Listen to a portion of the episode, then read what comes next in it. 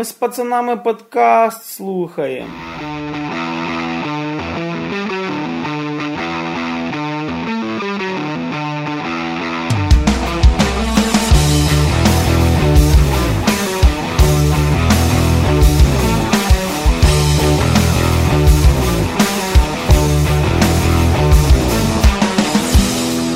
Доброго вечора, хлопчики і дівчатки. В ефірі у нас 12-й випуск подкаста Geek.ua. В студії у нас сьогодні головний наїзник драконів Макс Морозюк, Я тут. мастер-чіф нашого подкасту Ярослав Швед. I'm ready. Мене звати Григорій Трачук. Поїхали. І до новин. Е, Такий дядько, як Джон Кармак, якого ви, напевно, можете знати по таким іграм, як Doom, Quake, BFG Edition. І Wolfenstein тепер буде працювати над е, окулярами доповненої реальності Oculus Rift. Е, З самої ID він нікуди не тікає, як спочатку всі думали, що дядько Кармак звільнився, взяв сумку з собою і втік. Думаю, четвертого ми не побачимо, так само інших. Ну не факт, що він над ним буде щось робити. Ну так, ну але все одно може якісь правки додати, щось таке, щось страшненьке. От, тобто самі ID Software підтвердили, що в Джон Кармак залишиться на своїй посаді в студії, але крім того буде працювати і над Oculus Rift. Е, До речі, е, сама ж Oculus Rift відповідно вже, вже на даний момент підтримує ігрушки від ID. Тобто одні з небагатьох, що можна пограти, можна пограти в Doom 3. Ну зараз майже в такому масовому темпі, буквально всі ігри, які зараз будуть виходити, скажімо так, топові ігри, будуть мати підтримку Oculus Rift. Що варто сказати, що взагалі в Oculus Rift практично немає конкурентів на ринку. Так як найближчий родич, то є той виробник від Sony, Так, не так. пам'ятаю, як вони точно називаються, але вони е, такі вузькоспеціалізовані, та як вони як Sony казали, що це більше для перегляду фільмів, ну в такому погруженні в фільми. Сидиш за PlayStation, хочеш трейлер подивитися, щелкочка. Да, я так класно подивився це. І Oculus Rift так само буде підтримувати 3D. Повний об'ємне зображення. Головне, щоб знаєш, не- десь не розігнався і в телек не, не пригнув. Щоб в око нічого не попало. До речі, от що мені цікаво, тому що вони зараз виглядають так досить, ну, досить здорова така байдовина на голові. Ну, Це називається що? Ну вони майже як шолом. Вони раніше Мгм. так і називалися, що це якийсь там Virtual Rea- Reality Helm, але ну, все-таки це трошки до окулярів більше стало Ну, х- хочеться, хочеться хоч чуть-чуть розмір Ну такий. так, поменше. Ну, не, не, але не кажеш, як Google Glass там їх робити. Вони повністю ізолюють тебе від зовнішнього світу і будуть датчики, які будуть відслідковувати рух голови, які будуть е, там якось 1000 DPI буде в секунду, тобто обновлюватися інформація буде тисячу разів в секунду. По ідеї має бути дуже чітко, десь чуть-чуть порухався і вже вони все знають. Ну, почекаємо, подивимося, коли воно вже буде доступне ну, на загальне.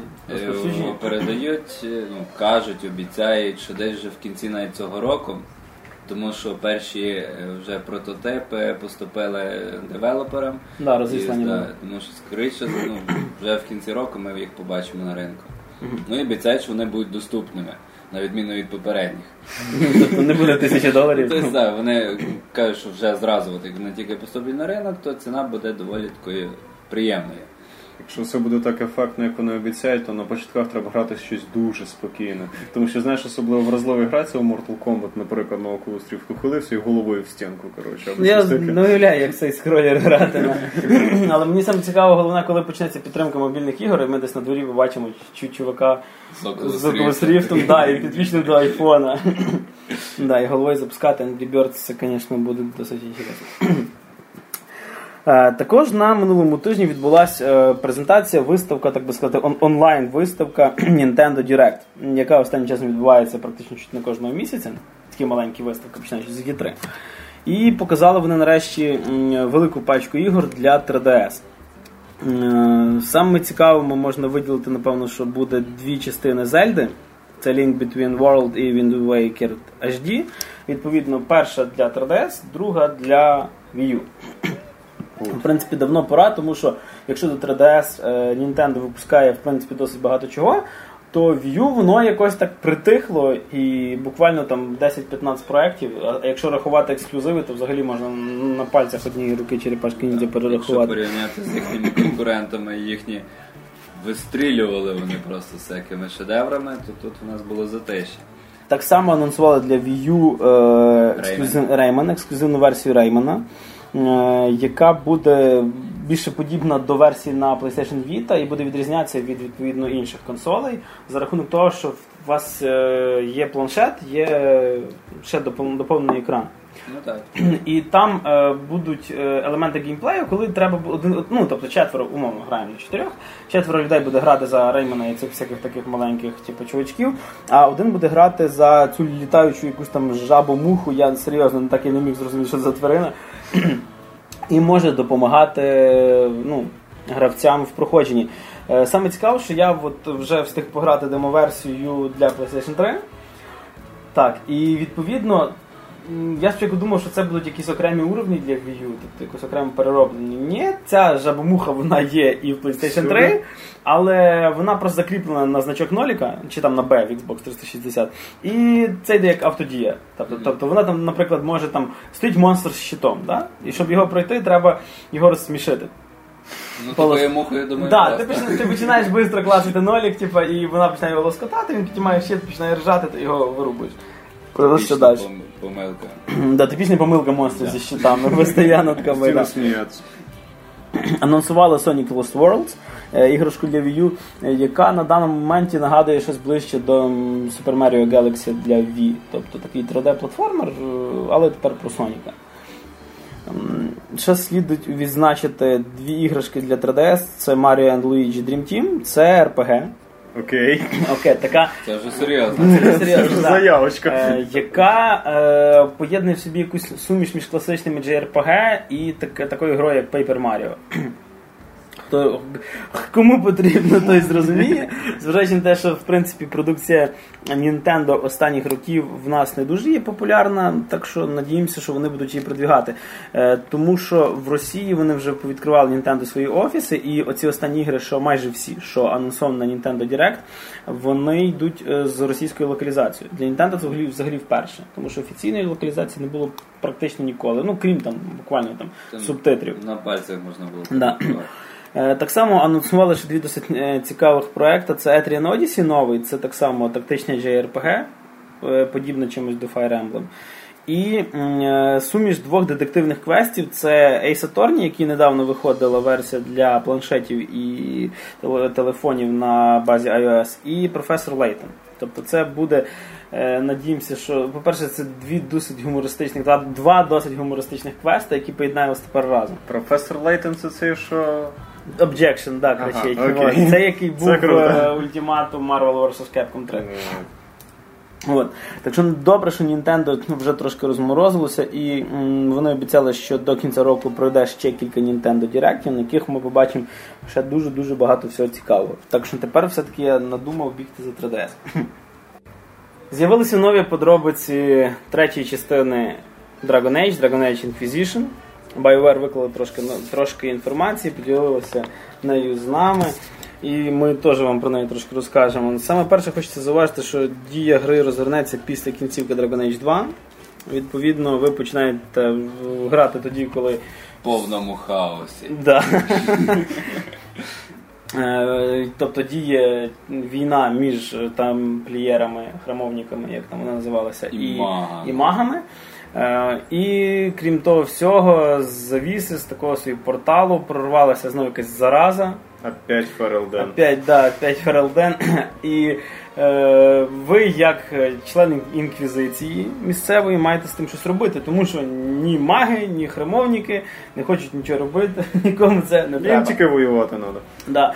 Е, треба зауважити, що сама інквізиція вона не є якимось таким громадним орденом, який там чуть не всесильний і дуже сильно щось рішає. Це невеличка така е, купка героїв. І це, до речі, напевно, що перша гра, де я чую, що інквізиція це герої. До речі, так, вони ще такими не дуже прикольними дядями виступають. Да, навіть в Warhammer'і інквізитор каже Exterminatus і все. В Warhammer'і інквізитор це взагалі печаль. Коротше, краще їх з ними не зв'язувати. спеціалізуються більше по вогневим ефектам.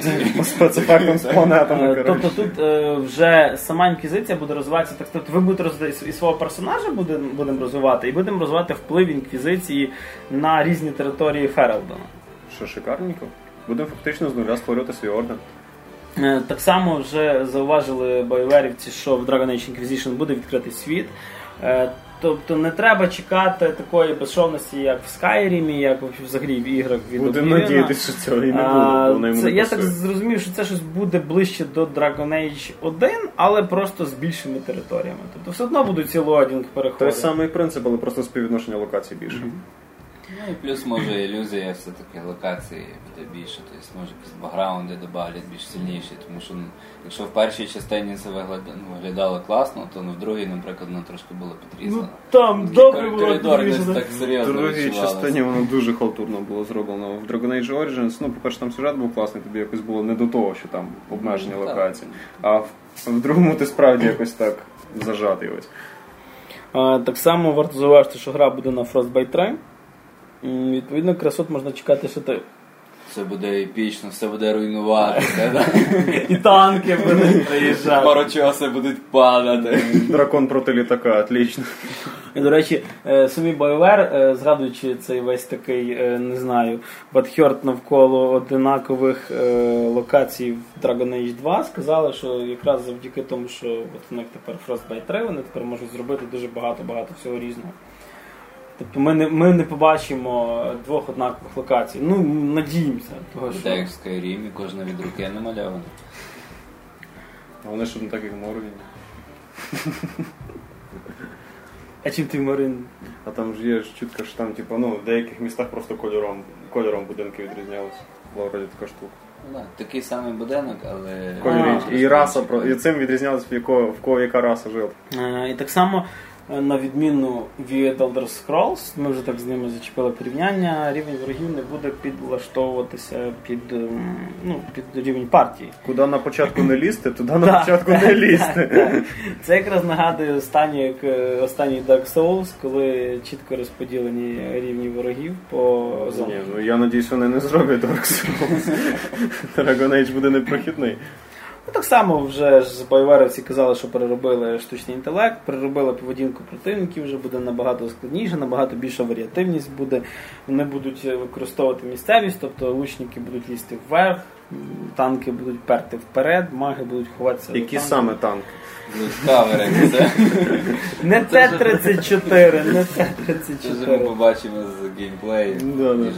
Видно більше. І так само, як в, в Dragon Age 2, коли, е, і, ну і в принципі в Dragon Age 1 в нашого персонажа була якась така, так би сказати, ім'я, за яким зверталося до вас. Тобто в першій це був Шепард. Страж. Шепард, да. В другій це, е, це був Холк. Тут на вас будуть казати як інквізитор. І казатимуть імператору. легіон. Ну і зважаючи на те, що ви інквізитор, це не є таке якесь абсолютно, ну це Не взагалі не обов'язково всіх спалювати. Да, не І не обов'язково всіх спасати, відповідно, е, ставлення до інквізиції в різних раз буде ну, по-різному. Ну, в принципі, досить очікуваний хід. е, Нема Знаєш, чого десь-. Нічого дивного. Десь сприймають місто хліб сіллю, а десь стрілами зустрічають. Так само переробили систему крафтінга, вашу броню, можна буде кувати, перековувати. Якщо вам дуже сильно подобається вигляд, можна буде лишатися в тій самій броні, просто її прокачувати. Тобто не буде такого, що ви там одна броня перших там 5 рівнів вона нормальна, а потім її треба викидати, тому що нем- нема вже що з нею таскатися. Не цікаво, Ну, чи буде ексклюзивна броня, от що як раніше, якщо ти купив mm-hmm. там Dead Space, наприклад, то ти будеш мати ще якусь Так, якось крос-платформі от DLC. Чи такі, чи такі моменти. Я надіюсь, що буде SimCity дадуть. О, я також дуже з SimCity це можна також буде. це вірю. Якщо в інквізиції буде якась штаб-квартира чи щось таке, то там можна фіч SimCity Може написати. від Battlefield. Ельфілєва вежа в центрі, коротше, фортеця, або щось таке. Або аеропорт побудувати, взагалі красота. Ну і так само варто ще зна- під кінець цієї новини сказати, що всі ваші рішення в попередніх Dragon Age будуть вам аукнуться тут же ж, тобто можна буде імпортувати с- сохранялки з Dragon Age 1 і Dragon Age 2. І подивимося на зміни, які будуть в третій частині. Добре, наступна новина. Е, Японські дві фірми Sony та Panasonic підписали е, минулого тижня е, між собою такий, як би сказати, пакт про ненапад. Не роздули диск. Да. І почали розробку Blu-ray дисків розміром до 300 ГБ. Відповідно, самі представники компанії кажуть, що диски мають появитися в продажі вже до 2015 року. І напевно, що варто так задуматись, для чого вони це все роблять, тому що виходять скоро у нас PlayStation 4 і виходить Xbox One. І напевно, що сьогоднішній е, Blu-ray носій, який ну, має, грубо кажучи, максимум 51 ГБ, вже не вміщатиме вміщатиме, да. Зважаючи на те, що навіть для PlayStation 3 є ігри, які вже близько 40 ГБ займаються. Наприклад, та сама там Killzone 3 чи Uncharted 3, він там теж під 40 ГБ займає. GTA 5 виходить, що на теперішнє Ну, покоління. да. Теж весело буде. Тобто можна буде подивитися, скільки він скільки будуть займати ігри до того ж 2015 року. Анонсували цивілізацію онлайн. І як би то було не дивно, але то таки дивно, що це не стратегія, не пошагова, ніяка, ні взагалі близько до стратегії відношення немає. Слово цивілізація там дуже. Там є ще слово онлайн. Розробляється вона студією XL Games, яка відома нам по іграм Arc Age і Arc Will. Я думаю, ви знаєте, що це за ігри. Надзвичайно популярні. Тобто е, на, на даний момент відомо про гру досить мало, крім невеличкого трейлеру, який був у нас на сайті, не бачили люди нічого. Е, але тепер ми знаємо, що е, можна сказати по-простому так. Це е, та ж сама цивілізація, в якій ми граємо просто одним юнітом. Що дуже дивно. Це взагалі якісь перетвориться в Sims онлайн чи якось так. Там, там навіть гра буде на партії розвинута. Тобто зараз ми от строїмо і ми всі почнемо щось швидко-швидко будувати. Потім починається другий раунд, коли ми починаємо воювати, беремо до руки меч. Ні, зараз ти сидиш, робиш дослідження в бібліотеці, і війна не починається, не починається. Ти три години робиш дослідження в бібліотеці. Дослідження... Пішов чай, коротше, пив, ти собі зробив там класну якусь автодію, робиш дослідження в бібліотеці Знаєш, що і мені, так що мені саме цікаво? Мені здається, що це просто такий авторський проект Сіда Мейера, насправді, е, в якого є ексклюзивна адміністраторська версія, в якій вона виглядає як стратегія. Просто він захотів з живими людьми пограти. Ні, ні, знаєш, типу, е, Сід сказав, воюй. Сід сказав, А що б е, що б наз- що б зробив Сід? на це на нашому місці. коротше. Казки від сіда. Ну, коротше, будемо надіятися, що Сід Мейер любить воєнний метод цивілізації, бо інакше це буде дуже скучно. Ну це як мінімум дивно. Тобто я просто Скажімо не... так, це щось нове. Ми від них такого ще напевно ніколи і не пробували, і тому навіть важко сказати, чи це дійсно буде чогось варте. Ну, я думаю, що буде варте. Ну, Ну, коротше, як мінімум, там повинен бути дружній інтерфейс. Да. як в будь-якої ММО-РПГшки. Ну, подивимося, нехай, нехай хоча б просочиться в інтернет ще трошки якоїсь інформації, крім ну, сінематика, А бажано якусь бету або щось таке, от тоді взагалі супер. Ну, от. ну Це Ясно. Бо вже три роки робить. Firaxis, ну, хоча б вони мають. типа вони права на. Ну, я думаю, вони Сід- паблішери. Ну я думаю, Сід Мейер знає про існування цього проекту. Ну, це було б добре. так. Ну і рухаючись від речей віртуальних, переходимо до більш-менш таких трошки реальних. Студія Deep Silver анонсувала, так сказати, колекційку свого ну, своєї наступної гри Row 4, яка буде називатися Super Dangerous What What Edition. Тільки не спішіть її купляти, ще послухайте. Да. Е, тут спішіть, не спішіть, ще теж інтересна штука, тому що буде доступно тільки, на жаль, один екземпляр. Невже один? Я Так, думав, три буде. бачите, тобто навіть ми троє вже не зможемо собі взяти. Не сказати, щоб ми дуже сильно переживали, тому що ціна колекційки 1 мільйон Доларів. доларів. На даний момент це саме дорожче колекційне видання гри. Незважаючи на те, що до цього. Цієї речі взагалі. Ні, взагалі, блін. Е, І це зважаючи на те, що недавно е, було за 180 тисяч доларів колекційне видання Grid 2 буде. де входив Зразу з болі- машиною? Так, зразу з машиною А, гоночною. шикарно. І от що ж тут нам Deep Silver запхали в колекційку? Е, ну, звичайно, як би це було не дивно, там буде гра Странненько, ну ладно, хай з буде. всіма внутрігероїми Упаковочкою, бонусами. Ще Edition, ще як надо, Е, повнорозмірна репліка дабстеп гармати. Як би це не звучало? Ну, вона буде в грі, в грі це виглядає дуже, дуже фаново, коли ти стріляєш такими радіохвилями і люди починають танцювати під дабстеп. Що мене і цікавило, чи як вона буде працювати тут. Це репліка. Тобто не Саундтрек. можна буде вистрілити, щоб хтось затанцював. Ні, максимум та музичка буде грати. я А думаю. за мільйон доларів. Я думаю, доплата ще баксів 20, тобі там шиють MP3-плеєр якийсь. Або Е, так само буде повний день тренування мистецтву шпигунства. Ми не знаємо, де, що це буде. за один день ти так багато освоїш, я вже Оля, як я буду в Я тебе просто завезуть в Гуантанамо, відлупять на кубі, коротше, і вернуть. Е, Далі вже починається трошки цікавіше. Е, Політ в космос з підприємством Virgin Galactics. Тобто це, в принципі, досить дороге задоволення і ну, досить Ну, цікаво скажімо так, вони не уточняли, в чому саме буде політ. Да. І, і щоб ти не був в якомусь багажнику. Чи там. може, знаєш, це буде В один кінець. коли ти помреш, ми твій прав правим поховаємо на лузі. це бензобак ракети, коротше. Так само, е, так сказати, невеличким бонусом буде Lamborghini Gallardo машинка і річне членство в Є25 Supercar Club. Це такий еліт- елітний клуб для спортивних автомобілів володарів. Ну, якщо вже маєш таку машину, то вже, маєш. Прилітаєш з космосу, сідаєш на Lamborghini Gallardo і, І, їдеш. і це ти знаєш, ти якийсь російський олігарх такий, вирішив попробувати якусь екзотику, коротше. І наступна. Наступний елемент колекційки це пластична операція на будь-якій частині тіла. Ви На будь-який. на причому. будь-якій. Ви можете вибрати, що собі там відрізати, змінити, поміняти. Палець. Збільшити, Подовжити. наприклад, Да, палець подовжити. Палець, звісно, палець подовжити. Це перше, про що Ні, свідомі. Е, Шопінг-марафон з персональним шопінг-тренером. Ну це взагалі мечта. Ну, мені просто цікаво, за чиї гроші. Звісно, за свої. Але все-таки здається, що людина, яка має мільйон доларів на, на гру, то, думаю, може дозволити собі шопінг. А я тут от сижу і в стімі знаєш, кивацикую, блін. Тобі потрібен шопінг Е. Так само входить в колекційку «Сім ночей е, на двох в Jefferson Hotel в Вашингтоні. Ну логічно, якщо у вас є такі гроші, то у вас є Один з двоє. самих дорожчих готелів в Сполучених Штатах. І в світі. Е, далі досвід порятунку заручників. Я поняття не маю, що це означає. Тебе беруть в заручники, і ти бачиш, як тебе мають звільнити. Або досвід порятунку, знаєш, і тебе просто беруть в склад спецназа, але це ти маєш вперше використати оце. Знаєш, якщо вб'ють, то все, колекційка згоряє. Е, Так само е, сім ночей проживання в королівському готелі е, Бураль Араб в Дубаї, плюс переліт туди і назад. Все життя мріяв. І сама головна складова Toyota Prius. І, Нафіга? і, І що страховка, страховка Во, що саме важливо. Я так і не зрозумів, для чого Toyota Prius, якщо тобі дають Lamborghini Gallardo. Ну, тому що Toyota можна розбити в будь-який момент і отримати ще й страховку за неї. І купити ще одне Lamborghini Gallardo або ще одну колекційку, наприклад, Saints Row 5. Хто знає, що вони туди напхають? Може бути. Е, так само саме видання колекційне доступне в онлайн-магазині GameCo UK.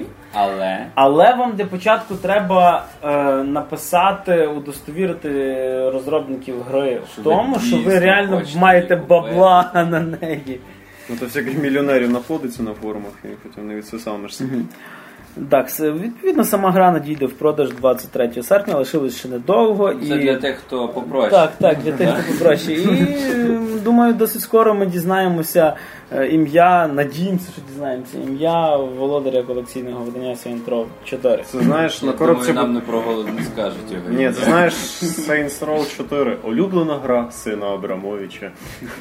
Е, Буквально кілька днів назад е, на загал показали мультиплеєр наступної гри від Activision Call of Duty Ghosts, яка до сьогодні була представлена нам тільки в ну, трейлерах з сюжетної кампанії.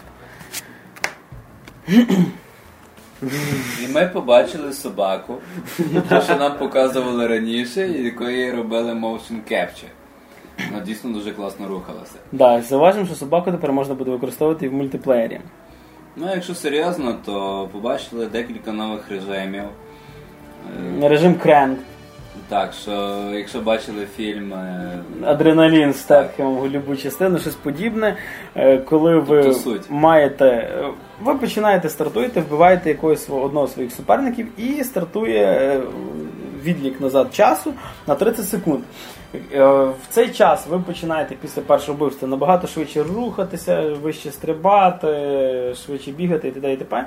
Е, За цей час ви маєте вбити ще якогось одного з своїх суперників, щоб відновити таймер. Відповідно, чим більше ви вбиваєте, тим швидше ви рухаєтесь, тим це адреналіновіше все виглядає. І якщо ви не встигаєте когось вбити до кінця таймеру, ви вибухаєте. в прямому смислі того слова. Виглядає досить весело і цікаво, як це буде. Що пацани зробили кілстрік з 10 противників, такі блінки бігають. Знаєш, і тут же кемпером не вийде побути. Ніяк. Ну, Ніяк. Це, кстати, круто. Це справді крута штучка, це класно, що ти підмітив. Кемперс тут вже ніяк не проконає. Корінь, стає зрізали. Реально, оце круто, за це Оскар просто. Це Е, так, так само е, тепер вже ваші е, вигрузки називаються в Call of Duty просто персонажами, тобто ви створюєте 10 персонажів, але на, тепер ви вже можете редагувати його е, дуже-дуже в різних аспектах. Тобто не, не просто форму там йому поміняти, а можна буде зброї, вже ну, можна ну, вищим, нижчим його зробити, худішим. Повненьким таким повна кастомізація, як в Скайрімі Так, ну практично. Тільки не можна створити ельфів або Якщо не гашетів. пам'ятаюся, та- не помиляюся, там е, є 26 тисяч варіантів персонажа. Плюс там жіночі персонажі тепер. Да, о, це, це, це один з самих головних аспектів. Появились жіночі персонажі. Робочий жіночий персонаж, яким можна Робочий. буде грати. Що означає ладно. Ні, ну якщо, наприклад, в Battlefield, наскільки мені відомо, то тільки в single player'і ми отримуємо жіночого персонажа. Жіночого NPC, фактично. Ну так, на якого ми можемо подивитися збоку на нього. Тож Тут ми непогано. дійсно зможемо зіграти за якогось оператора, якогось там Оператора зв'язку е, Білайн. Цахал чи ще так само е, підписка для Call of Duty Call of Duty Elite е, буде тепер оформлена в вигляді е, планшет або телефон програми, тобто на iOS або Android. Ви зможете собі вигрузку свого персонажа поміняти ще перед запуском гри. Що, зручно? Що зручно, да, йдеш додому і вже Наприклад, так. вибираєш собі там якийсь магазин. Або тебе новий. вбили, і ти дивишся, як е, кілками, як тебе вбили, ти дивишся, дивишся, і зразу собі так правою рукою хоп перебираєш, що треба поміняти. Що Ну, дуже знаєш, класно. такі чуваки там п'ятеро або шестеро об'єдналися в команду, створили команду атака клонів. Хоча, чесно кажучи, я би здивувався, якби там не було підтримки планшетів чи ще якогось іншого Це ж мобільного девайсу. На даний момент, да, один з самих головних трендів. І е, появилась часткова. М- Інтерактивність. розрушаємося. Інтерактивність точно. Часткове руйнування, е, або я б сказав би навіть динамічна зміна локації. Тобто, якщо ви там воювали десь е, біля якоїсь машини і там стояв якийсь будинок, а потім він взяв, зірвався і вже там одні руїни. Або там десь чуть дорогу перекрило зразу після цього. Тобто є якісь такі зміни локації динамічні, які, до яких потрібно пристосовуватися. При тому, що будуть локальні зміни, тобто стояв там на отшибі автобус, його взривом віднесло. А будуть глобальні, на- якщо не помиляюсь, буде навіть режим такий, коли е, раз за раунд буде йти якийсь землетрус чи там розкол е, земної кори, і у вас карта просто буде такий shift робити. Ну, хопа, грали б наверху, бах і в метро провалилися. І починається Battlefield метро. Ну, виглядає на даний момент все так Ні, ну, класно, досить виглядає гарно. класно. Мені, наприклад, дуже сподобалося. Ну, вони освіжили серію. Так само е, система навантаження персонажа різними перками, різним, різною зброєю перекочувала з Black Ops 2. Що хорошо. Е, Да, у вас є просто кількість очків, які ви маєте ну, використати на, на ті чи інші перки. Їхня кількість сурово обмежена, так що два пулемети з оптичними І прицілами не тепер е, різні перки, е, різну кількість очок. От, наприклад, для перки у вас є 8 очок, і ти можеш зробити там один якийсь крутий перк на 6 очок і два по одному. Тобто, якщо раніше ти просто вибрав три перка, незалежно на це- чотири. да. Ти був такий базука мен. Який швидко перезаряджав свою базуку. то тепер треба буде вже думати, і е, ця фішка з створенням 10 персонажів е, ну, реально має силу, тому що це вже будуть дійсно різні персонажі, а не просто вигрузку, яку ви там міняєте постійно. Також побачили зміну і самої поведінки зброї. Пере, трошки вже контрольований рознос йде пуль. І саме, що мені дуже сподобалося, що вже немає цього магічного діставання ножем. Тобто, наскільки от я бачив в ролику, що А, да, як, ну, ніж таки доходить до тіла, і ти ті жетони вже можеш зняти якось так більш логічним способом. Ну, да, це вбивство рукавом, воно трохи дивувало. В попередній версії трошки дивувало це телепортування таке. Ну і від мультиплеєра Call of Duty Ghost рухаємося до мультиплеєра теж одної м, так досить відомої гри. Це онлайн режим GTA 5, яка виходить в нас у вересні. Ще лишилось недовго. Е, буквально кілька днів назад анонсовано було мультиплеєр GTA 5. Rockstar показали невеличкий трейлер на 3,5 хвилини, який максимально наповнили корисною інформацією. Відповідно, для GTA 5 тепер ми будемо створювати окремого персонажа. Один плюс. Один плюс, да, е, який перебуває в е, місто, Сам. який прибуває в Сан-Андреас, е, зістрибуючи з літака, прилітає на парашуті і починається вже сама власна гра. Е, В самому е, місті ми можемо займатися практично всім підряд. Тобто все, що можна робити, все, всі міні-ігри, все доступно для Можете мультиплеєру. влаштовувати масштабні розборки між бандами, а можете спокійно вечором пограти в гольф з друзями. Одних із важливих моментів, що буде повністю відкритий світ з самого початку. Да, да. дуже класний. Тому що в GTA любили мости позакривати там на мости початку. там якісь колодки висять, там ще щось. А тут сказали, от, все, працює. І в, в мультиплеєрі, до речі, будуть свої ще персонажі, тобто якісь торговці і т.д. і т.п., які окремо створені для мультиплеєрів. Ну, знаючи Rockstar, вони десь там можуть появитися в сінглі. Якості. Я взагалі чекаю десь там на задньому фоні Ніка Біліча четвертої частини. Буде продавати зброю. Але саме така головна новизна це внутрігровий редактор. Тобто ви зможете створити для, для дезматча не просто навіть е, сам режим створити, а, наприклад, карту наповнити тими елементами, як вам подобається. Тобто покласти, наприклад, не тільки ножі. Або зброю там, де тобі треба, там Або треба. організувати якісь е, гонки. Да. Причому трасу прокладаєте саму. І так само гонки можна організовувати як на машинах, так і на водному транспорті, так і на якихось літаках чи вертольотах.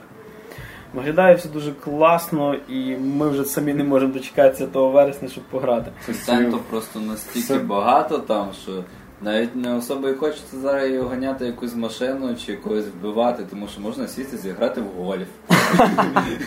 Просто мирно час, культурно, постригтись, Цікаво, чи спортзал. там е, на приставці зіграти. Ні, ні, е, знаєш, що цікаво, йде перестрілка, а ти там десь на іншому краю карти сідаєш в літак, розганяєшся і приземляєшся, міняючи розклад перестрілки. Ну, взагалі класно, тобто відкритий, великий, красивий світ шоу.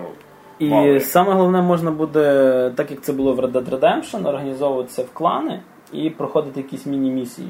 Тобто грабувати там якийсь банк, чи там зупиняти машину інкасаторську. От по грабуванню банку мені головне, щоб вони не переплюнули Payday з другий. Другий, да. Вийде, то там ціла гра є, а тут ви таке маленьке доповнення. Маленький мод. Ну, А, і саме цікаво, що в грі з'явилися онлайн-магазини. Тобто ви можете сісти за комп, там є внутрі, внутрігровий якийсь браузер, зайти на якийсь міс- місцевий варіант Амазону. І купити танк. Да, і, наприклад, купити танк. Ви танк замовляли? Динць, коротше, так прямо на землю. такий нова пошта висилається. Вам танк з доставкою на, на додому, чи ви зі складу заберете? Що? Вам заправлений чи як? Рухаємося далі. І наступна у нас новина. Нещодавний хід від Relic РТС про Другу світову війну Company of Heroes 2 е, зняли з розповсюдження і з продажі на території Російської Федерації. Е, Напевно, що якісь зараз російські чиновники чи діячі соціальні е, пограли в компанію, чи напевно просто Попробували. чи попробували, або, або просто десь почитали на якихось форумах е, злосні тролерські думки якихось користувачів. І вирішили, що ну, нам ж треба щось робити, давайте будемо ігри забороняти тепер вже всякі. Тому що компанія в Company of Heroes 2 це канадська гра, яка розповсюджується японською фірмою Sega про Другу світову війну і Східний фронт, на якому воював СССР. Напевно, не дуже достовірно передає всі історичні факти і реалії. Як не дивно. І через це почався такий, не знаю, почалася якась така внутрішня інформаційна війна, в разі чого компанія 11, яка нас розповсюджує її на території СНГ, заборонила її на території Росії. Здебільшого вам ніхто не забороняє купити гру в цифровому форматі, того заборонити вони не можуть, але в магазині коробочку вже не купите. І колекційне видання вам не дадуть. Е, Вся злість з сторони російської, російської влади і того всього почалась е, через те, що їм не сподобалося, як зобразили канадці е, нашу армію. Тобто ми там виглядаємо дуже злими дядьками, які розстрілюють в спину. Можливо, із-за того ж контрасту, того, що ми мали попередню частину Company of Heroes, де героїчно американці висаджувалися на Омаха Біч і їхні оці смерті рахувалися героїчними. А в нас тут, тут таке от теж вийшло, що ми не, не героїчно вмирали. При тому, що сама гра називається Company of Heroes. Скандал навколо цього всього занадто сильно роздутий, тому що згадаємо, наприклад, тиранію короля Вашингтона. Так, коду да, третя Assassin's Creed, да. Там така жесть. Там просто реально на межі повної нісенітниці діяльність, так звана, ну так Ну вони ж взяли дядька з однодоларової купюри, яку знає кожна є дитина. іконою для США. І нічого, в США може хтось і обурився, але до такого маразму не дійшло. Так, дії радянських військ там, м'яко кажучи, неоднозначні. Справді дуже багато фактів просто викривлені. Але це не причина піднімати навколо цього всього такий скандал. Знаєш, мені просто здається, що комусь треба пробитися в Раду Да, Верховну вирі- Російську да, да, а в, да, Ну, Верховну тут Думу. є якраз тема така. А вирішувати реальні проблеми це ж так складно, так якщо давайте якусь видуману фігню порішаємо. Це е, на початку нульових головною проблемою світу був Мерлін Менсон, е, потім почали появлятися жорстокі ігри, потім ще якась фігня, просто завжди вічно просто основні проблеми. Ну, Тобто для, для чого план. виділяти там бабла на зарплату там якимось лікарям, якщо можна виділити там 100 тисяч доларів, щоб заборонити гру? Да, що по суті нічого не дасть. Більшість ПК гравців так мають доступ до Steam, вони просто візьмуть її. Більше а сама е, аргументація заборони е, йшла в тому, що ми не хочемо давати це грати дітям.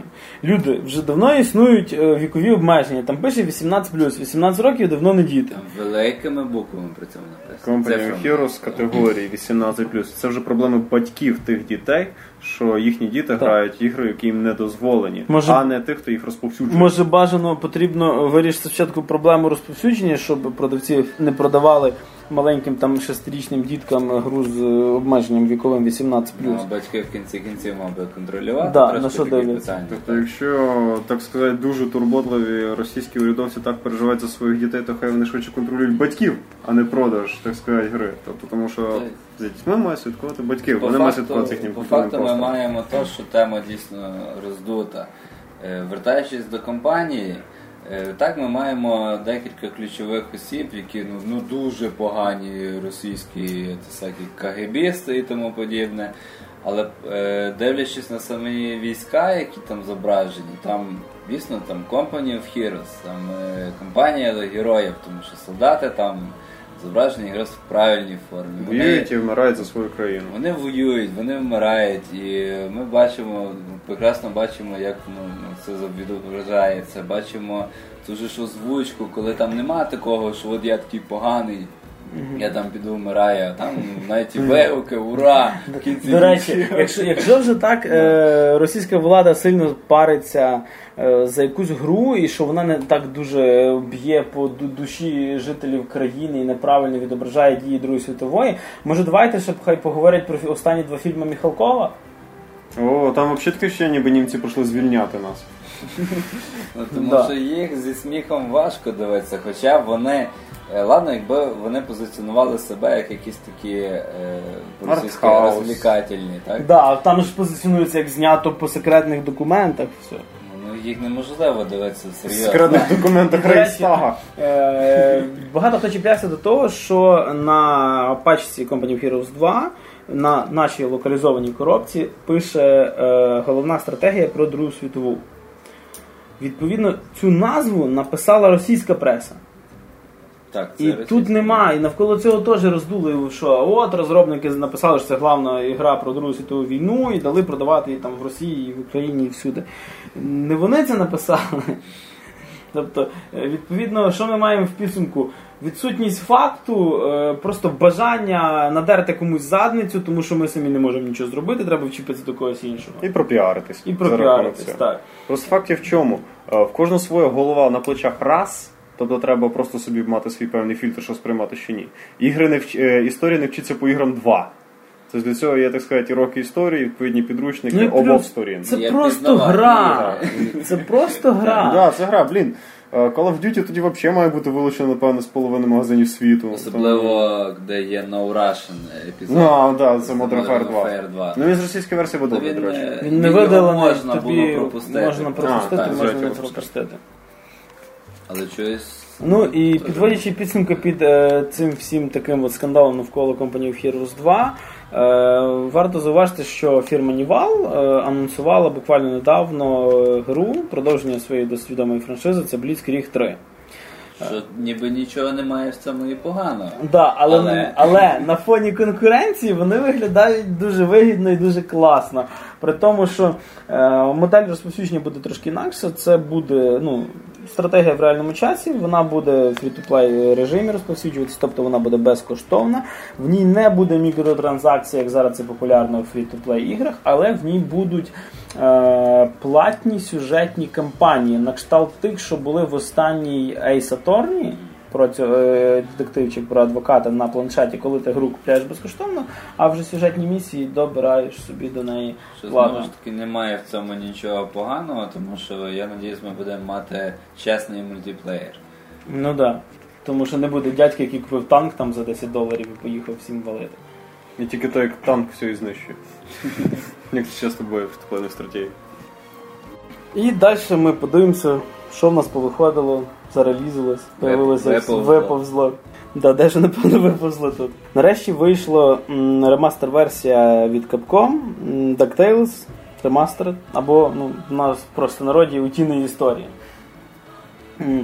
Що зробило Capcom? Вони взяли фактично першу гру, яка ще виходила за часів Денді, і переробили її під HD. Е, Треба зауважити, що крім того всього, що все виглядає гарно 3D-шно, хоч це і далі лишився сайт-скролер, е, самі персонажі виглядають е, як змальовані з самого мультика. Тобто практично намальовані вручну. І тут, напевно, що треба сказати, що е, чекалося чогось більшого, напевно, що того, що гра, коли я пам'ятав її з часів дитинства, вона дарувала якісь такі ну, гарні емоції. І я дуже чекав якраз ремастер версії, але якогось такого буму в мене навіть внутрішнього, такого ностальгічного не відбулося. Ну тобто, це хороший непоганий платформер, е, в ті ж самі уровні, все так само, але ну не знаю, щось мені воно якось не так. Ти наперед знав, де всі секретки. Так. Не цікаво. Ну там появилась карта, наприклад. Типа карта цього, а там що локації дико складні хіба було? Ой, ні, та локація лінійна, плюс нам знаєш, можна вверх-вниз пострибати. Ну, казували. Тобто, мені здається, їм треба було просто робити якийсь е, сейскролер е, DuckTales, але ну, не робити ремейк. Того, що, ну, Тож вони по суті зробили одне і те саме ще раз, вообще, вообще, вообще. Да. І коли самі от рисовані персонажі виглядають просто шикарно, то коли рисований 2D-шний персонаж бігає по 3D ландшафті, Це трошки звращенство. да, виглядає воно якось, знаєш, це так, якби зараз в якийсь, в якусь гру запхати персонажа в стилі Майнкрафт. Типу, і ти будеш бачити, що він не звідти. В Battlefield він взагалі шикарно виглядав. Да. І, тобто, коли зараз існує дуже багато цікавих сайт-скролерів, наприклад, той самий Rayman Origins, чи от зараз скоро виходить Rayman Legends, де все зроблено в одному стилі, то цей такий е, дисонанс виглядає досить, ну, не знаю, якось неправильно просто. Угу. Стилістично не канає. Е, Та незважаючи на те, якщо ви не пам'ятаєте самого DuckTales, або ви ще занадто молоді, щоб грати було його на денді, Або то ви молодші за саму гру. Да, то варто пограти, варто скачати хоча б як дань минулому. І не факт, що ближчим часом щось крім Реймана на цьому фронті вийде. Рецензію побачите скоро в нас на сайті. Не буду палити оцінку.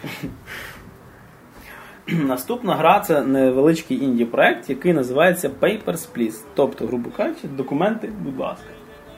Симулятор паспортного контролю. Так. Е, Дія відбувається, якщо не помиляюся, в 80-х холодна війна. Все дуже Да. сіро і червоно. На екрані зображена верхня половина екрану це е, черга людей, які хочуть пройти через е, паспорт контроль. Щось наподобі камери, яка знімає. Да, да, да. Е, Десь там далеко стоїть охоронець з гвинтівкою. І, да, і будка, в якій сидите ви. Відповідно, весь ігровий процес це відкривається віконечко, заходить людина, ви перевіряєте документи і кажете, пустити її чи не пустити.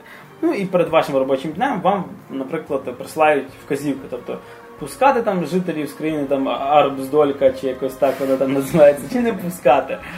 Е, Сама гра наповнена якимось таким диким чорним гумором і, напевно, що таким стьобом на цю таку нудну роботу одноманітну. Там навіть коли закінчуєш день, йдеш додому, то тобі е, показано твоя зарплата за день і розходи там на жінку, на дитину, там на собаці там їсти, там ще ще щось, тобі ще щось лишається. Відповідно, що ви маєте зробити? Перевіряти документи, якщо спочатку це все досить просто, то ти там дивишся, Нудно. да, да, і нудно, і ти дивишся там, а з тої країни сьогодні можна, і його можна. Так ні, так ні. Так, ні, так ні. І ти просто печатки лупиш.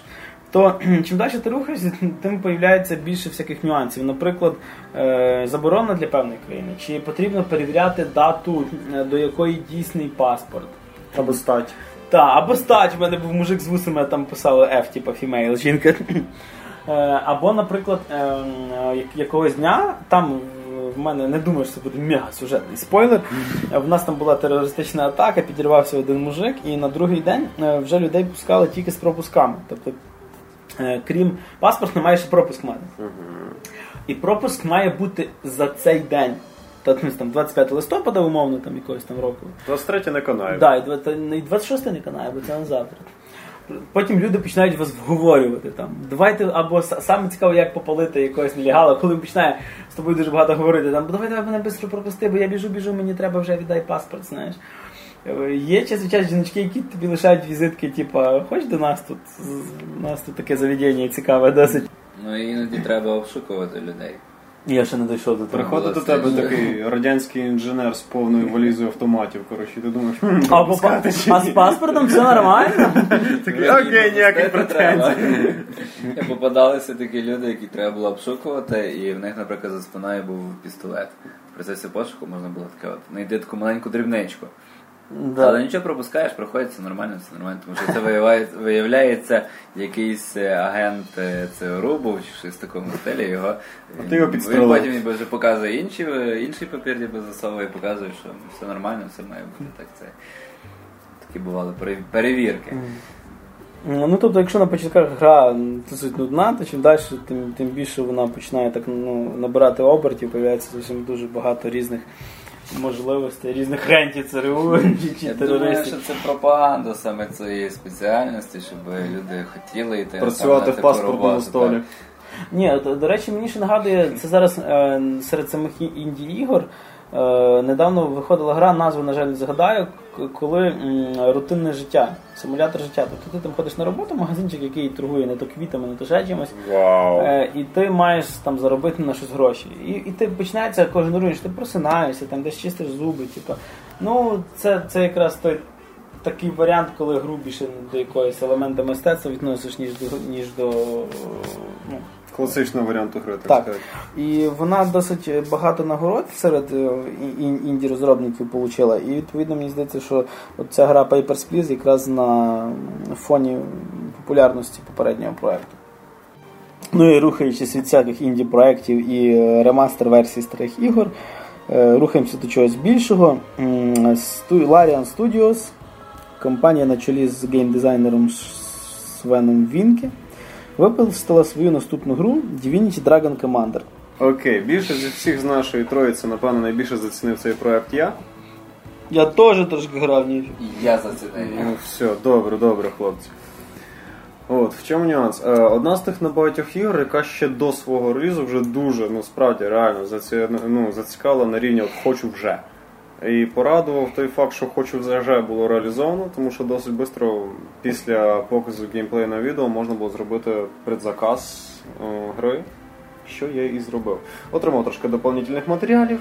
Да, я собі трошки перед вами похвастаю зараз. Отримав трошки додаткових матеріалів про гру, бета-версію, але повну версію без single player'а, де був тільки мультиплеєр, ну відповідно можна було просто з компом пограти. Починаю безумовно з компом, тому що. Тому що страшно. Тому що живі хлопці зносять просто нафіг. Тобто, типу, це був ужас. Тобто я справді попробував два рази з компом. О, отлично, все пройшло. Один раз з Zerg rush'ем виграв. Е, Хто грає StarCraft пойме.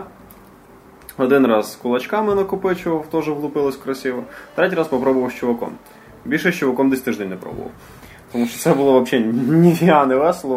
Винес мене просто зразу, у нього там мікроконтроль, всі діла. Ну але вона от зроблена в стилі таких такої РТС-очки. Е, на перший погляд, от режим в, в реальному часі бою нагадає Supreme Commander дуже багатьом. Причому перший. час Так, іконочки, е, так, так, так. Тобто є можливе зближення дуже близько, щоб їх бачити, якщо в тебе невеличка кількість військ. Але якщо вже Ну там рідко невеличка Да, там, військ. е, там масштаби ще ті, тому швидко підтягуєш все в самий вищий режим і там іконочками все зводиться. Спочатку враження було вкрай неоднозначне від гри. По-перше, мені вона здалася спочатку дещо примітивною. Тобто, ну реально, комп'ютер, наприклад, діє виключно з і воно досить ефективно в нього получалося. Я не знав, що проти цього робити, особливо в сінглплеєрі. Крім Зерграша проти Да, да, Зерграша. да. Зергра- кол колом вибивати. Потім я трошки поекспериментував, спочатку зробив юнітів одних, а не других, і так далі, п'яте, десяте, і я зрозумів, що там можна трохи роз'їхатись фантазії. І тому ще пішло поїхало. Тобто, там експеримент- Нафантазував собі Нафантазував собі юніті, а потім їх навіть зробив, що теж не могло не радувати. Е, ну, коротше, в режимі в реальному часі в тому бою там справді де роз'їхатись. Там використовуєш як наземні юніти, так і авіацію, яка там є теж досить ефективна, так і флот, який теж може досить сильно рішити, якщо на локаціях є вода. В один кулак просто можеш зібрати певні якісь е, різні да, війська, які там підтримують Так, ти можеш- один ти можеш- одного, так? В цьому і сама суть гри. Тобто, наприклад, дуже крута бойова, так сказати, уронна демашна команда буде безтолкова, якщо немає спеціальних державників, які лікують юніти. Тому що їх просто дуже швиденько знесуть маленькі солдатики, в яких ще треба попасти, на яких ще треба мишку навести. Знаєш, така, така серйозна гра, і такі назви класні в Unity. Державники, маленькі солдатики. Тому що Divinity несе позитив. От, а, то есть, ну, типа, да, як ти підмітив, експериментувати можна по повній програмі з балансом. Можна цих лікувальних юнітів не робити взагалі. Можна просто робити таку убер стрілкову команду. Ну, але це трошки ненадійно. Ще штампувати. Да, але ти просто по дорозі можеш втратити багато. Ну, це нюанси, якщо ми зараз почнемо їх, то подкаст затягнеться на добрих 3 години. Використовуються, так сказати, всі види юнітів. Мусять використовувати. Якщо ви не використовуєте всі види юніти, або ви граєте проти легкого компа, або, нудно. або, а, або вам Або проти вас теж такий самий. Проти вас такий самий геній, можеш і не тверези. Тобто не, не вимагається взаємодія між всіма видами юнітів в тій чи іншій мірі. І Тобто- бути тверезим. і бути тверезим теж дуже рекомендую, до речі, перевірено на собі. Е, Тому що на картах з водою в мене один чувак виніс просто тому, що в нього були кораблі, в мене не були. Ну то боже, я його швиденько винесу наземним юнітом. І я побіг на нього і дивлюсь, чомусь в мене вже не приходять мої юніти на фронт. Я не розумію чому. Відповідь знайшлась дуже швидко. Чувак висадив коротше, десант е, морським корабліком, а іншим корабліком місив по моїй базі. І так я програв. І так я програв. Тобто мої лишились ні там, ні ся. Е, Хочеться відмітити досить хороший single player. Е, Поданий він там в стилі десь між другим StarCraft'ом і Total War. Да, гра справді багато чого понабирала в інших стратегій, в принципі, що не є чимось дуже поганим. Вони дещо там зробили краще, дещо гірше, ну але тим не менше, в принципі, воно подано досить грамотно. Глобальний режим нагадує настольну ігру. Тобто, де ви переміщаєте фігурки всіх цих солдатів. Ну саме в цьому можна говорити. Так, саме в цьому полягає Total War, в цьому глобальному Ну, це режимі. так як було в першому ще Емпайрі. Коли ти фігурки рухав, а не юніти бігали. В першому емпайрі. Ой, В боже, в першому медівалі. На так. Дівелі. Вот. Да, воно стилістично, до речі, нагадує перший мідувал в цьому плані. Е, Ще в глобальному режимі дуже вагомою фішечкою є те, е, ваші, без, ваші безпосередні дії, так сказати, на командній рубці вашого корабля Ворона. Воно особисто мені нагадало корабель щита з Мстителей. Тобто справді такий самий стиль. Здоровезна цитадель, на якій відбуваються основні події. Тільки нема мужика одноглазого. Тільки нема одного Є мужик Є, там є є. алкаш з Є, кинжалом. до речі. Все нормально, він алкаш і мудак, все отлично. Прям як Нік Ф'юрі. Як ніхто. У мене більше як StarCraft, не знаю. От якраз хочеться відмітити цих радників. Кожен з них є досить колоритним персонажем, по-своєму цікавий, по-своєму прикольний. І більше ніж одне одного вони ненавидять на початку гри, хіба що тебе, як головного персонажа. Тобто, в принципі, по сюжету ви граєте за позашлюбного сина імператора, якого вбили його любі дітки. Що дуже приємно. Ну, бастарди в нас після Game of Thrones стали популярними. Трендом таким, да, в сюжеті. Да, там, звісно, не ігра престолів, але для зав'язочки в стратегії нормально. Е, Ви очолюєте кусочок такої армії, положення у вас скрутне, як викручуватись, думаєте самі. Ваші радники вас не люблять. Десь тільки би- битви після четвертої, справді їхній сарказм якось почав спадати на ні. Ну, мене з зрадників саме більше запер це ящірка расист. Теж мій любимий. Коротше, такий крутий зверхній саркастичний інтелектуал, такий, знаєш, Шелдону Купера трошки Так, нагадує. щоб ящерка не бути расистом. Чого це, Він каже, ти взагалі полудракон, ну я як би теж, типа.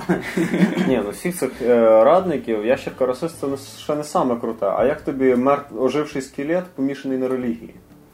Ну, в принципі, є сенс. В є сенс. Е, Він там був, він бачив. Він знає. Да, да, да. До речі, кому яким е, не знати. В грі є багато в цьому плані досить такого цікавого, прикольного своєрідного гумору. Тому що там є гобліни помішані на технологіях, гноми помішані, так сказати, на комерції, власній вигоді.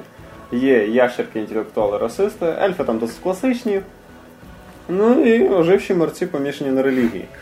Е, Ваші політичні рішення які? Е, Дозвіл або заборона різних законів. Від е, введення воєнної повинності до дозволу на гомосексуальні шлюби. Справді там можна дозволити або заборонити одностатеві шлюби. Я просто по приколу вирішив попробувати, Ну, що всі це. ми грали Mass Effect, до речі. Так що саме страшне вже пройдено.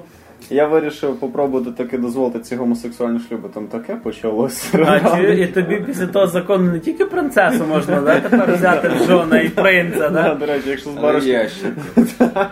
Я думаю, він буде не бізумається. А, Був е, закон, в якому можна дозволити чи заборонити наркотики в королівстві. За дозвіл на ці наркотики я отримав ачівку чувак. Я не жартую, ачівка так і називається. Ачівменти там теж подані з прикольним юмором. Е, там була ще така класна штучечка. Треба було послати або одного, або двох генералів на придушення бунту. В чому річ? Посилаєш одного, в нього дуже класно піднімаються його навики, але вони далі між собою сваряться. Посилаєш двох, в них там не сильно, але вони миряться. Дружиться. І отримав, одружується. Кстати. Я думаю, що вони так морозилися не від одного. І після цього отримав ачівку кошка з собакою і так далі. Тобто воно якось отак цікаво. Тобто я зазвичай не ганяю за ачівментами, але там їх справді якось приємно отримувати, тому що вони не є такими навязчивими. Ну і що ж хочеться відмітити? А, да, одна з основних фішок гри перетворення в дракона в реальному бою не гарантує вам перемоги. Це не ультимативний спосіб ведення війни. Ну тобто гра екшеном не стає. Гра Ну, екшеном або шутером від третього лиця не стає.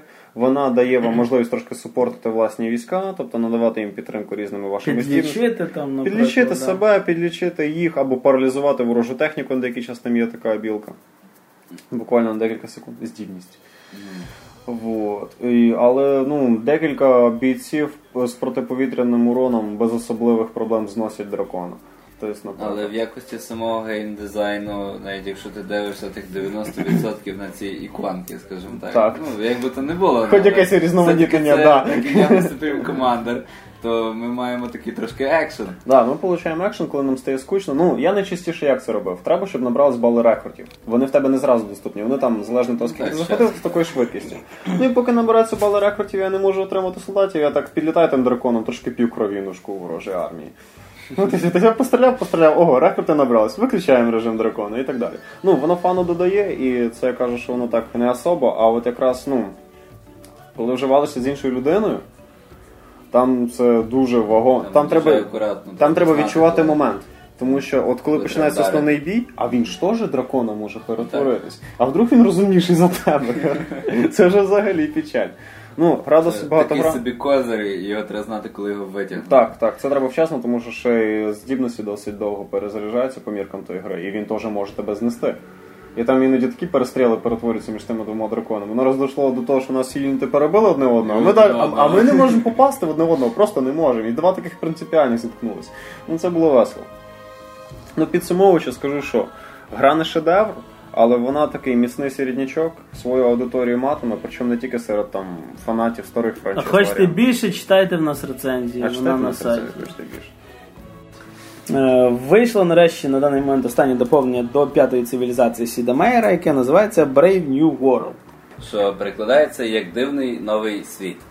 Майже два з половиною роки потрібно було розробникам, щоб гру довести до ідеального стану. Тому що всі ми пам'ятаємо про те, як вийшла перша п'ята цивілізація, так сказати, ванільна версія. Коли ми дуже були ми втішилися тому, що все-таки Якщо ми знаємо раніше, то ще була така цивілізація як Revolution, але вона попала тільки на Xbox. На консолі, на консольні планшети. версії, так, і це було дуже ужасно, тому що пропустили всіх PC фанатів. Ну, Тут вийшла вже п'ята цивілізація, ми отримали якийсь е, новий вже двіжок, новий, ну, дещо звернулося до старих якихось моментів, але вона була дуже незавершена. Тобто буквально ця незавершеність кричала кругом.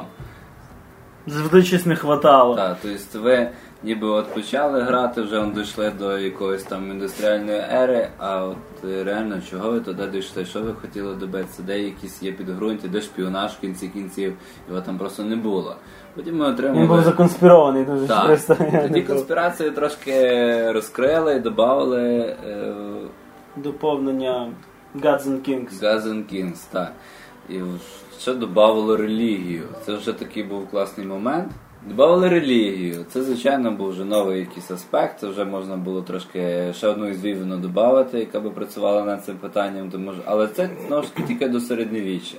Чуть рухаємося далі, де ще релігія непонятно взагалі для чого. Добре, що ще лишився шпіонаж, ми можемо вкрасти трошки пару технологій і, і все. І більше нічого. Але наконець-то ми таки дочекалися Brave New World. Оце, ми, доповнення розставило всі крапки над І. Продукт є дійсно завершеним, і думаю, що якщо буде якесь наступне доповнення, то воно вже хіба додавить щось взагалі нове, якийсь там стімпанк, якийсь ще. Ну, або е, буде так, як, Астра е, ще раз. ну, Так як доповнення з Gold Edition, коли додавалися просто е, нації нові. Або щось на аля того, як було Colonization при- Да. на тому самому двигуні, тільки трошки вже да, такий погляд назад. Значить, ми маємо вже завершену релігію. Тепер ми вже від таких древнього того світу ми рухаємося аж до нашого часу, і релігія відіграє важливу роль, так як і ми її розповсюджуємо. Тепер успішно можемо її розповсюджувати, отримувати за це і бонуси до технологій, і бонуси до культури. Там культурна перемога Да, що нормальна культурна перемога. Тепер дійсно можна виграти культурою. І саме як додали туризм. Тепер е, ви можете свої джинси, свого Джастіна Бібера чи Металіку возити, наприклад, там до в Америку, якщо ви знаходитесь десь там в Англії чи ще десь інше, і заставляти їх їх слухати. А коли вони до неї привикнуть, вони самі будуть до вас приїжджати, і відповідно таким чином культура буде ваша розпосуджуватися так, по світу. жорстоко так заставляти слухати Бібера. Ну, Так жорстоко, але нічого не поробиш. Жорстокий, так.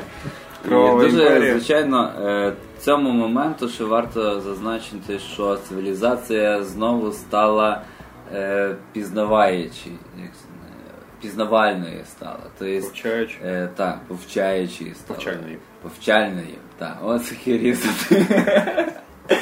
Так, тобто е, тепер, е, якщо появився якийсь художник, не появився там. Митець. Ну, да Вінчі, він теж Допустим, малював. Так, він також малював. І він має за собою певний шедевр.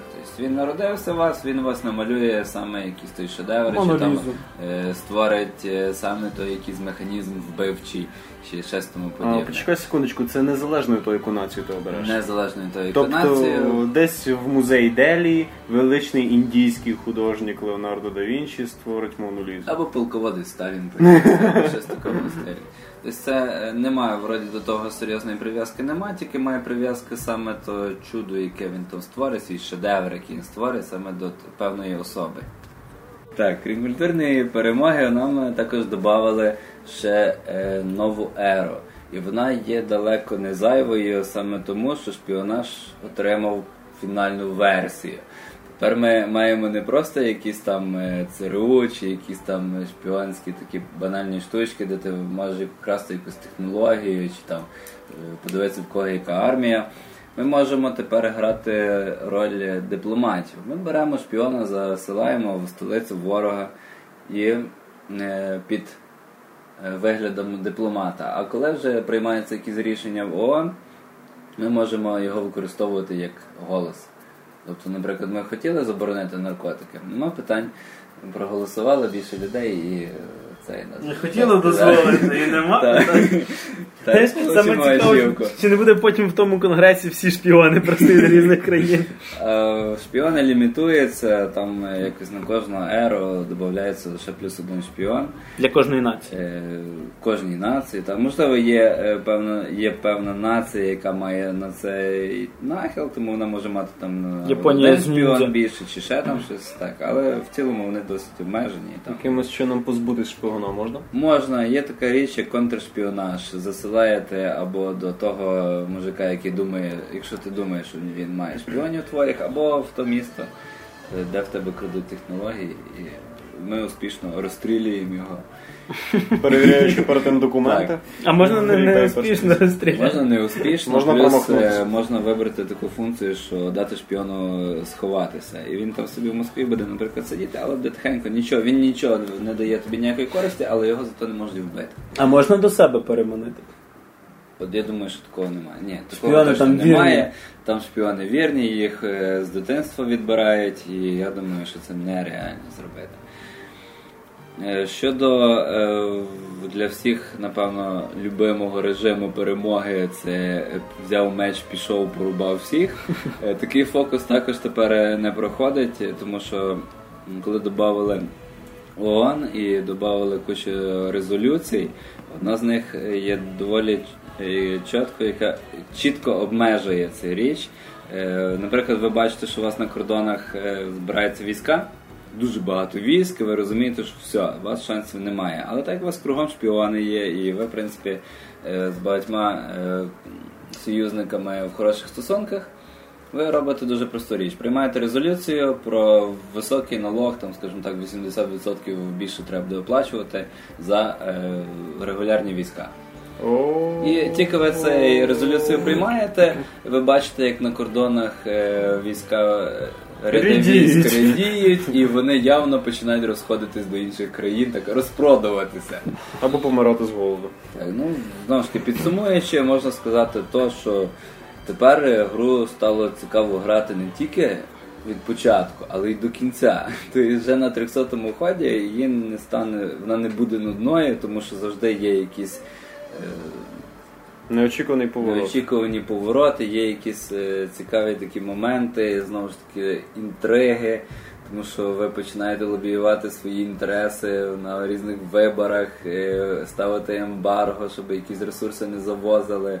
Тобто дуже багато додавалося, такий стало багатогранний камінь в цьому напрямку.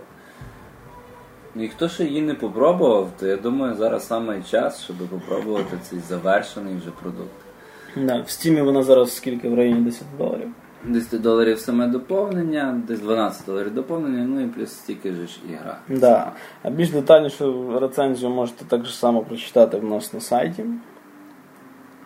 Ну і під кінець нашого 12-го випуску подкасту варто сказати, що літо добігає закінчення, тобто вже стає холодніше і буде більше часу на засісти за консолями, комп'ютерами і чим-небудь, де можна запускати комп'ютерні ігри. Е, виходить буквально через тиждень-два виходить дуже багато цікавих проєктів на чолі з новим Splinter Cell, Saint Row, е, 3D екшн варіацією XCOM, яке називається Бюро. Про це все ми вам розкажемо в наступному випуску. Е, Читати нас можна на сайті geekua.net, подкаст. Слухайте, якщо ви вже його слухаєте, ви вже знаєте, де його слухати. Ми надіємося на це.